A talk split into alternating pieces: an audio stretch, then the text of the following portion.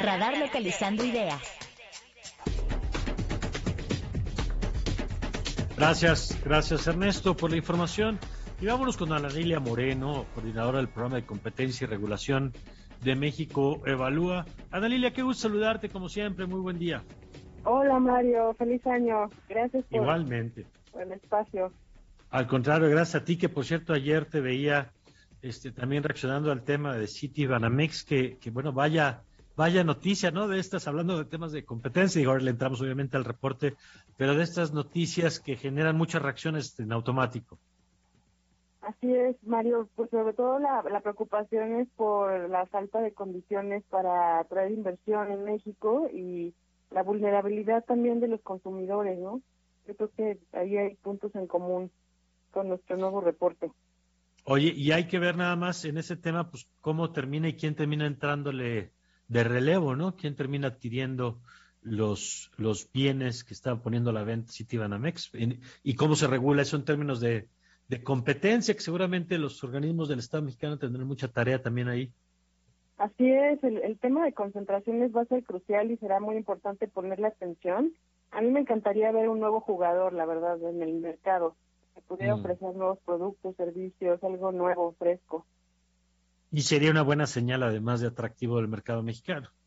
Definitivamente, ojalá sí sea. Ojalá sí sea. Yo sospecho que no va a pasar así. Vamos a ver si termina en manos de quienes. Pero bueno, cuéntanos de este reporte, por favor.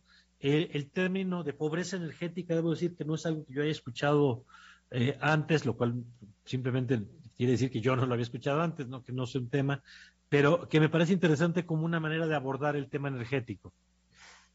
Sí, Mario, mira, en México Evalúa, pues llevamos ya más de cinco años estudiando a fondo el tema energético desde la perspectiva de las empresas estatales y en esta ocasión eh, hicimos una exploración más amplia en un concepto pues muy interesante que es global, no, no solamente atañe a México, y es una dimensión de la pobreza que muchas veces eh, queda olvidada a pesar de que el tema energético eh, pues nos conecta a todos con el ejercicio de muchas de nuestras libertades, ¿no?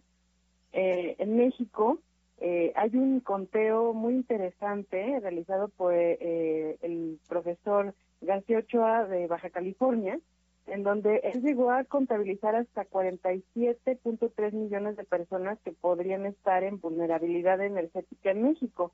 ¿Y esto por qué? Porque la pobreza energética es una dimensión eh, multidimensional de la pobreza. Es decir, que si a uno de nosotros nos falta un energético en nuestra vida diaria, ya podríamos estar cayendo en vulnerabilidad. Y la verdad es que es muy fácil entenderlo, porque si uno eh, pues calienta sus alimentos con gas y el agua con la que nos bañamos y se conecta a diario a internet y, y conecta su celular y su televisión, si falta algún energético, la verdad es que sí nuestra vida se altera. Entonces, las mediciones internacionales a esto apuntan, a poder evaluar que en los países los- las personas requieren de una canasta de energéticos de calidad. En México, eh, el gobierno tiene presente el concepto de pobreza energética, pero a un nivel de electrificación. Ok. Entonces, se calcula que son cerca de dos millones de mexicanos los que todavía no están conectados a la red o no tienen acceso a paneles solares o este tipo de tecnología aislada que permite generar una conexión. Sin embargo, si no, no tenemos en cuenta este enfoque más amplio, eh, al momento de completar los programas de electrificación, pues estaríamos olvidando a un número importante de mexicanos que todavía no tienen un ejercicio pleno de acceso a sus derechos por falta de energéticos de calidad. Eh, ¿Qué implicaría o qué decisiones habría que tomar a partir de este diagnóstico sobre, sobre vulnerabilidades en materia de energía? Nosotros proponemos un observatorio, o sea, la creación de un observatorio eh, de preferencia independiente o que fuera una colaboración triple entre el sector privado, el público y el social, para que se pudiera tener una medición dinámica, es decir, cómo va cambiando el acceso a los energéticos con el tiempo.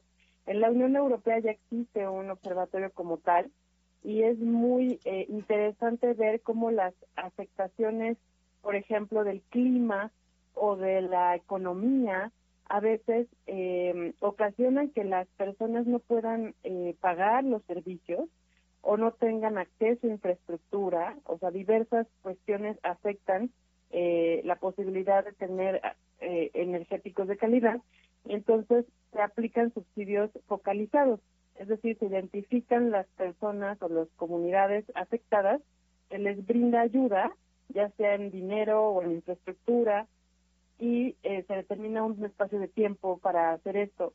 Entonces, eso, eso nivela las desigualdades que pueden llegar a ocasionar este, este tipo de pobreza. Ya. ¿Dónde se puede consultar el estudio, Ana Lilia? Estamos en mexicoevalúa.org y también los invito a explorar el artículo de Diana, bueno, el reportaje más bien de Diana Nava en Expansión, que colaboramos juntos en esta en este proyecto nosotros hicimos la investigación de datos y de documentación y de legalidad y ella eh, pues se fue a buscar historias de, pobreza energética en México y encontró unas historias impresionantes, sobre todo en Yucatán, donde la gente todavía solamente tiene acceso a vela y no tiene acceso ni a gas, ni a luz, ni, a leña para, para, para poder eh, calentar sus alimentos o leer en las noches, ¿no? Vaya. Bueno, pues ahí está, Ana Lilia. Gracias por compartir la información con nosotros. Gracias, Mario. Un gusto saludarte.